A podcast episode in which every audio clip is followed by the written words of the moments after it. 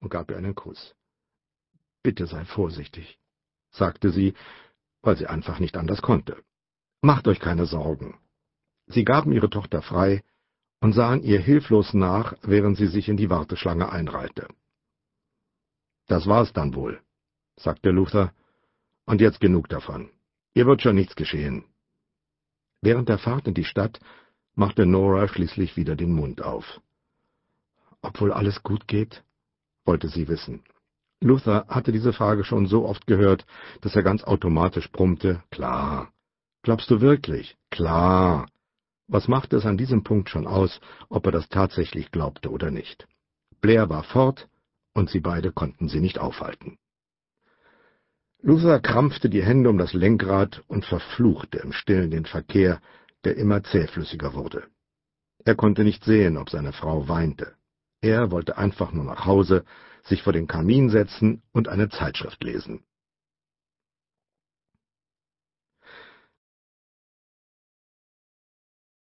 Als es nur noch drei Kilometer bis zu ihrem Hause waren, verkündete Nora, ich brauche ein paar Sachen aus dem Supermarkt. Es regnet, erwiderte er. Ich brauche sie trotzdem. Kann das nicht warten? Du kannst hier am Auto bleiben. Es dauert nur eine Minute. Fahr zu Chips. Die haben noch geöffnet.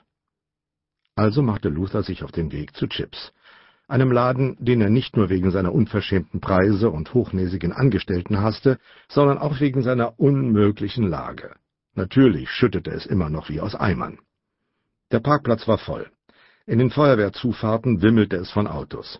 Nachdem Luther zehn Minuten lang umsonst gesucht hatte, bog er auf den Parkplatz eines Schnellrestaurants und brummte Was genau brauchst du? Ich werde selbst gehen, sagte sie mit gespieltem Protest in der Stimme. Beide wussten ganz genau, dass es Luther sein würde, der durch den Regen marschierte. Was brauchst du? Nur weiße Kuvertüre und ein Pfund Pistazien, erwiderte sie erleichtert. Das ist alles? Ja, aber nimm die Kuvertüre von Logans in der Ein-Pfund-Packung und die Pistazien von Lance Brothers. Und das kann nicht noch einen Tag warten? Nein, Luther, das kann nicht warten. Ich muss den Nachtisch für das Essen morgen zubereiten. Wenn du nicht gehen willst, dann halt doch einfach den Mund und lass mich den Einkauf erledigen. Er knallte die Wagentür zu. Sein dritter Schritt führte ihn geradewegs in ein Schlagloch. Kaltes Wasser umspülte seinen rechten Knöchel und sickerte schnell bis in seinen Schuh hinein. Eine Sekunde lang blieb Luther wie angewurzelt stehen, dann ging er auf Zehenspitzen weiter, wobei er verzweifelt versuchte, weitere Pfützen rechtzeitig zu erkennen und sich gleichzeitig durch den Verkehr zu schlängeln. Bei Chips hielt man viel von dem Prinzip niedrige Pacht und hohe Preise. Der Laden befand sich in einer Seitenstraße, wo man ihn ausgesprochen leicht übersehen konnte. Möglicherweise würde es am späteren Abend noch echten Schnee geben. Die Kauflustigen verschwendeten keine Zeit, während sie durch die Geschäfte hasteten. Luthers rechte Socke war mittlerweile an seinem Knöchel festgefroren. Bei Chips gab es keine Einkaufskörbe mehr. Nicht, dass Luther einen benötigt hätte, aber das war auf jeden Fall ein schlechtes Zeichen. Es bedeutete, dass der Laden gerammelt voll war. Hinzu kamen noch schmale Gänge und eine Warenanordnung, die absolut keinen Sinn machte. Ganz egal, was auf der Einkaufsliste stand, man musste den Laden ein halbes Dutzend Mal von vorne bis hinten durchkämmen, um alles zu finden. Ein Mitarbeiter mühte sich um die ansprechende Gestaltung einer Auslage mit Weihnachtsmännern aus Schokolade.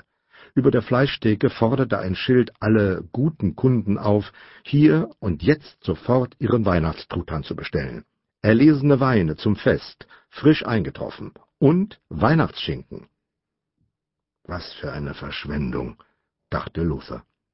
Warum essen und trinken wir so viel, um die Geburt Christi zu feiern?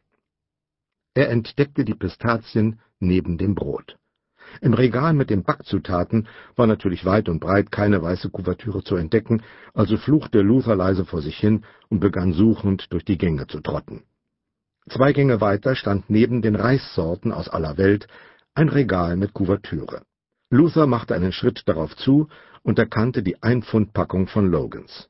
Ein zweiter Schritt, und die Kuvertüre war urplötzlich verschwunden. Im Einkaufskorb einer streng aussehenden Frau, die ihn überhaupt nicht beachtete. Der für Logans reservierte Platz im Regal war leer, und im nächsten schrecklichen Augenblick stellte Luther fest, dass kein Fitzelchen weiße Schokolade mehr zu sehen war. jede Menge Zartbitter und Vollmilchkuvertüre, aber keine weiße. An der Expresskasse ging es natürlich langsamer voran als an den beiden anderen. Eine unfreundliche Kassiererin griff sich jeden einzelnen Artikel, inspizierte ihn und gab dann von Hand den Barcode ein. Am anderen Ende des Fließbands wurden die Waren dann mehr oder weniger schlampig eingetütet. In der Vorweihnachtszeit wurden die Packer allerdings auf einmal sehr lebendig, waren mit Begeisterung und einem Dauerlächeln bei der Arbeit und bewiesen ein erstaunliches Gedächtnis für die Namen von Kunden. Die Jagd nach Trinkgeld hatte begonnen. Eine weitere Nebenerscheinung von Weihnachten, die Luther verabscheute. Über sechs Dollar für ein Pfund Pistazien. Er schubste den eifrigen jungen Packer beiseite, um ihn daran zu hindern, die kostbaren Pistazien in eine völlig unnötige Plastiktüte zu stecken. Er stopfte den Beutel in seine Manteltasche und machte sich schnell davon. Eine Traube von Menschen war vor dem Tabakgeschäft stehen geblieben, um dem alten Mexikaner beim Dekorieren seines Schaufensters zuzusehen. Er ließ gerade kleine Roboter durch den Kunstschnee stapfen, was die Menge maßlos entzückte. Luther war gezwungen, den Bürgersteig zu verlassen, und zwar mit dem falschen Fuß zuerst. Sein linker Schuh versank in zehn Zentimeter hohem, eiskaltem Schneematsch. Luther erstarrte für den Bruchteil einer Sekunde, atmete tief ein und verfluchte den alten Mexikaner, seine Roboter, seine Fans und vor allem die verdammten Pistazien. Dann zog er abrupt den Fuß aus der Pfütze und schleuderte dabei Schmutzwasser auf sein Hosenbein und während Luther mit zwei Eisfüßen in der Gosse stand, penetrantes Glockengebimmel erschallte, Santa Claus is coming to town aus dem Lautsprecher dröhnte und der Bürgersteig von fröhlichen Menschen blockiert wurde, fing er langsam, aber sicher an, Weihnachten zu hassen. Als er den Wagen erreichte, war das Wasser bis zu seinen Zehen vorgedrungen. Weiße Kuvertüre gab's nicht mehr, zischte er Nora zu, während er sich ans Steuer setzte. Sie wischte sich die Augen. Was ist denn nun schon wieder?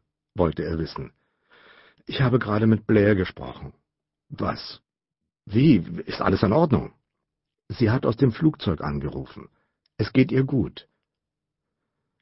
Was genau kostet es wohl, aus zehntausend Metern Höhe mit jemandem am Boden zu telefonieren? fragte sich Luther. Er hatte solche Flugzeugtelefone schon einmal gesehen. Man benötigte lediglich eine Kreditkarte. Blair hatte eine von ihm bekommen, die Sorte, bei der die Rechnungen an Mom und Dad geschickt wurden.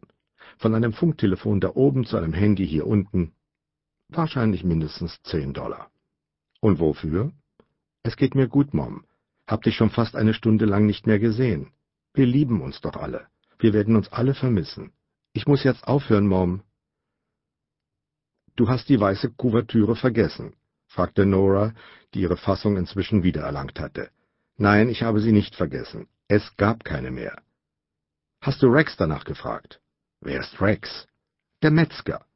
Nein, Nora, aus irgendeinem Grund habe ich nicht daran gedacht, den Metzger zu fragen, ob er vielleicht zwischen seinen Koteletts und Würsten weiße Kuvertüre versteckt. Sie riss frustriert am Türgriff. Ich brauche sie aber. Dich kann man wirklich nicht schicken. Und fort war sie. Hoffentlich trittst du in eine Pfütze mit Eiswasser, brummte Luther wütend.